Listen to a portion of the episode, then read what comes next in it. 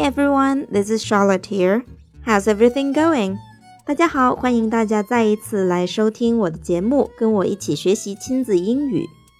我相信在大多数的家庭里面都有这样的场景，就是早上爸爸妈妈要去上班，然后跟小朋友们告别。那么这个时候，爸爸妈妈可以说：“Mommy is going to work。”妈妈要去上班了，或者 “Daddy is going to work。” 爸爸要去上班了。在这里，be going to do something 是表示即将要去做某事的意思。Mommy is going to work。妈妈要去上班了，要去工作了。这个时候，是不是希望孩子能够给你一个小亲亲呢？你就可以说：“Give mommy a kiss。”亲一下妈妈。“Give daddy a kiss。”亲一下爸爸。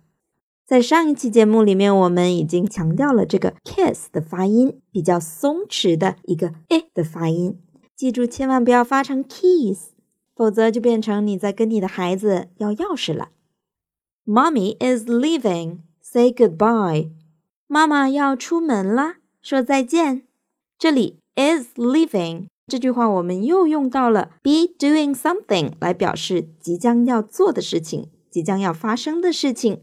Mommy is leaving，就是妈妈要走了，妈妈要出门啦。Say bye bye, sweetie，说再见，小宝贝。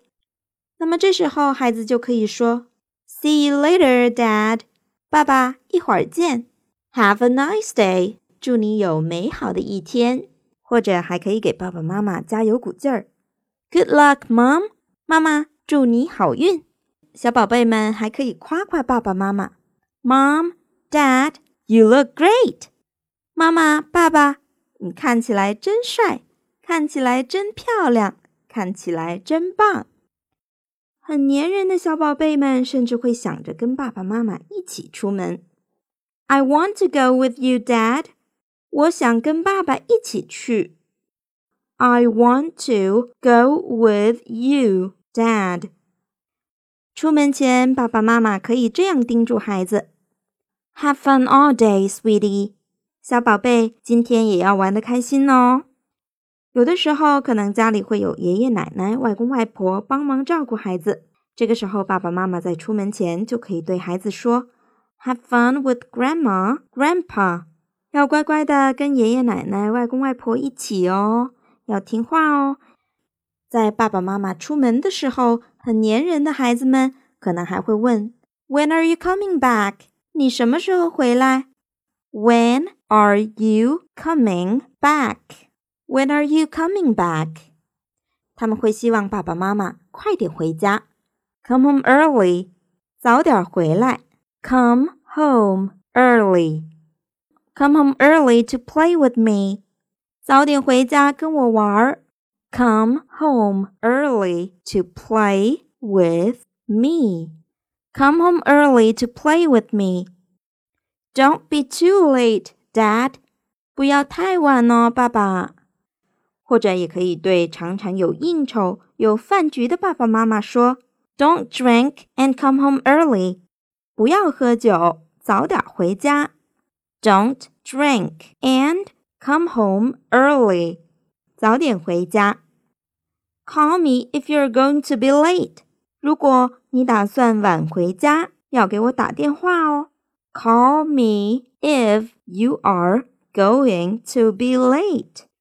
如果爸爸妈妈常常跟同事一起去聚餐、去应酬的话，Are you eating out with your coworker？你要跟同事去聚餐吗？Are you eating out with your coworker？Are you eating out with your coworker？ 当孩子问这样的问题的时候，给孩子小小的保证，可能就会让他安心很多。但是记得一定要兑现哦。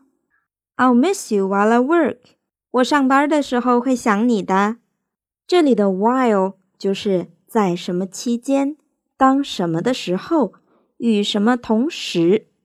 I will miss you while I work.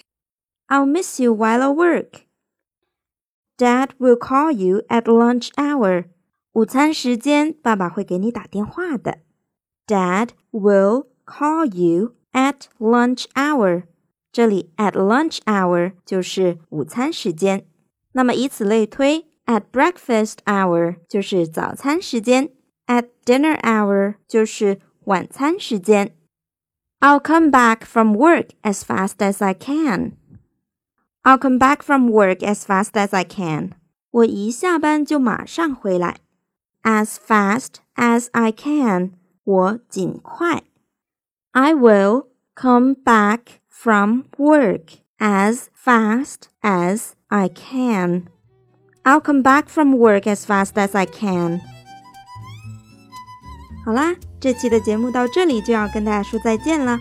最后再给大家拜个年， 新春快乐，鼠年大吉！